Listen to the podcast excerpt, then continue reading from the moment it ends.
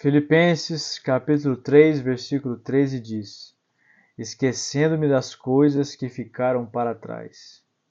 Olhe para frente esqueça o passado, porque você foi escolhido, eleito para uma vida nova.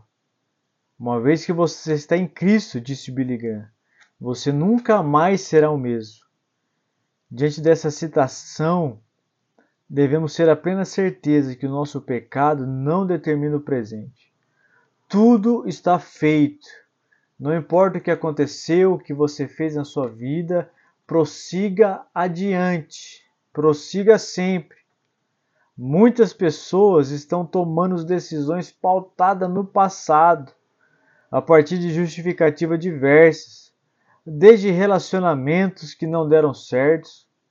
Então, pela lógica deles, não dará hoje também, pela família disfuncional que ele vive. Então ele nunca terá uma família saudável e tantas outras coisas. Um conselho: Deus vai mudar a sua história, da sua família, se você crê de todo o seu coração nisso e viver o Evangelho. O passado ele só tem um propósito na Bíblia. É lembrá-lo como aprendizado divino do cuidado de Deus em relação a nós, até mesmo quando estávamos no buraco.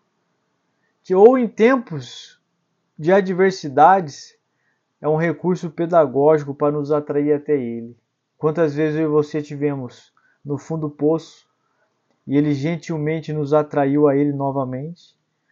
Hoje, todo o passado que causou dano emocional, espiritual e todo sofrimento deve ser deixado de lado. Você tem que abandonar e esquecer o passado. Isso não significa que não vamos lembrar do que aconteceu.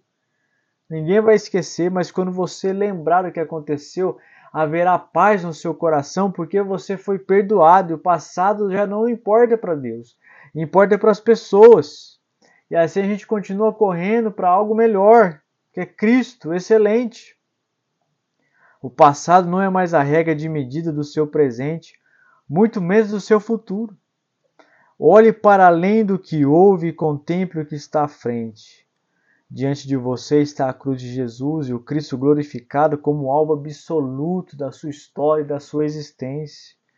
Em Jesus está toda a definição de quem você é, quem se tornará e como será lembrado e guardado as suas lembranças opressoras que muitas vezes se sobrecarrega com culpa.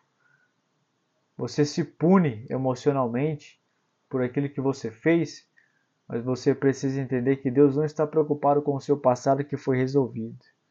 Então, quando o seu passado vier à tona, apenas diga: Eu fiz isso mesmo, reconheça, eu errei, mas hoje coloquei tudo nas mãos de Jesus e caminho para frente, porque tudo está feito.